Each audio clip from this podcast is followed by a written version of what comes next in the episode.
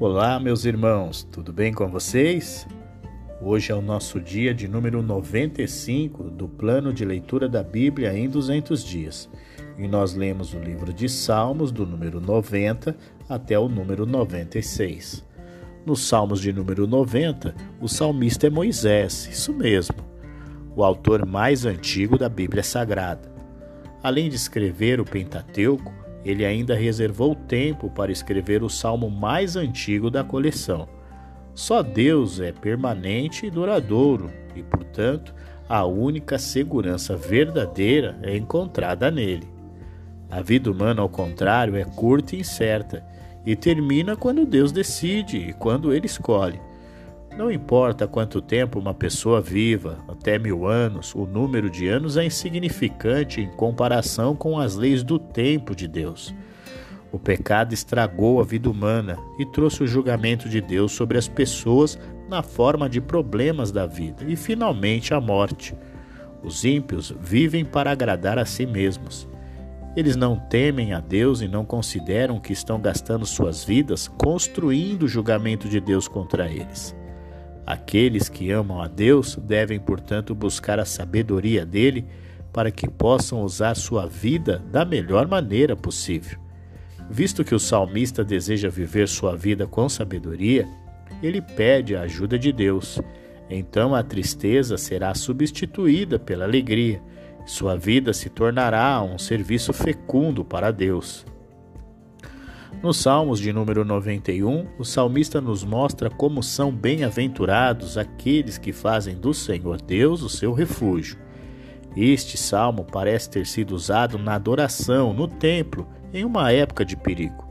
Um cantor solitário abre com uma declaração sobre a segurança e proteção de quem confia em Deus e vive constantemente na sua presença. O cantor então dirige suas observações diretamente a tais crentes.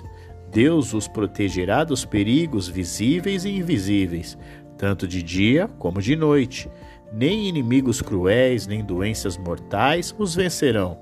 Deus guardará suas vidas como uma mãe pássaro guarda os seus filhotes e como um soldado guarda sua fortaleza.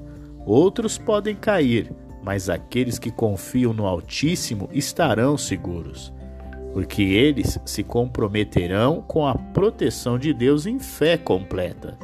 Deus irá direcionar seus anjos para cuidar deles de maneira especial. Eles triunfarão sobre os fortes e ferozes, os astutos e enganadores. Outro cantor representando Deus adiciona sua bênção. Ele observa que tais crentes têm um conhecimento pessoal próximo de Deus, o amam e falam com ele, consequentemente, Deus os protegerá, libertará, guiará, confortará e honrará. Ele lhes dará a bênção de uma vida longa, pela qual podem desfrutar a salvação de Deus por completo. Nos Salmos de número 92, o salmista rende graças a Deus por suas maravilhosas obras. De acordo com o título, Salmos 92 era para uso no sábado. Deus se agrada quando as pessoas param seu trabalho normal por um dia, a fim de se empenhar em adorá-lo e proclamar seu amor. À medida que meditam sobre a natureza de Deus, seu pensamento muda eles verão do ponto de vista de Deus e compreenderão coisas que são mal compreendidas pelas pessoas comuns. Eles verão, por exemplo, que não precisam ficar intrigados sobre por que os ímpios prosperam. Deus é o governante e juiz supremo, e ele está sempre no controle. No final, os ímpios serão destruídos e sua prosperidade perdida para sempre. Em contraste, aqueles que permanecem fiéis a Deus prosperarão. À medida que o boi selvagem se torna poderoso, os justos são fortalecidos. Como pessoas privilegiadas são ungidas com óleo, os justos serão abençoados. Assim como a árvore magnífica floresce, os justos serão fortes e frutíferos. Assim como uma casa construída em uma colina rochosa é segura, os justos estarão seguros. Os Salmos de número 93 é a parte de uma trilogia de salmos 93, 97 e 99. que anuncia o reino e o governo do Senhor sobre a terra. Deus é o Senhor soberano e ele reina em majestade. Ele existia antes do universo e o governa. A oposição do mundo ímpio é como uma inundação violenta que tenta derrubar seu trono, mas é impotente para movê-lo. Sua glória é exibida não apenas em seu poder, mas também em sua santidade. As pessoas devem, portanto, obedecê-lo e adorá-lo. Nos Salmos de número 94, o salmista clama a Deus pedindo socorro. Salmista, cansado da opressão causada pelos orgulhosos e ímpios, clamam por um castigo divino apropriado para todos aqueles que se opõem a Deus e seus caminhos. Eles esmagam brutalmente os pobres e desamparados, pensando que Deus não os vê. Que tolice da parte deles! Eles se esquecem de quem Deus é quem os fez. Ele sabe o que são e o que fazem. Ele controla seus destinos e os punirá por seus erros. Deus não abandona os piedosos em seus problemas e pode até mesmo usá-los para ensinar-lhes lições de paciência e amor. Então, ao ver que chegou a hora de intervir, pune os algozes e dá alívio às suas vítimas. Mas até esse dia chegar, o crente sofredor não terá defesa contra os ímpios e nenhuma fonte de conforto, exceto em Deus somente. Os iníquos ocupam cargos de autoridade, mas se opõem a Deus, cuja lei eles deveriam administrar. A única esperança do crente é confiar no governo soberano de Deus. Nos Salmos de número 95, o salmista nos convida a louvar a Deus, a cantar com alegria o seu nome.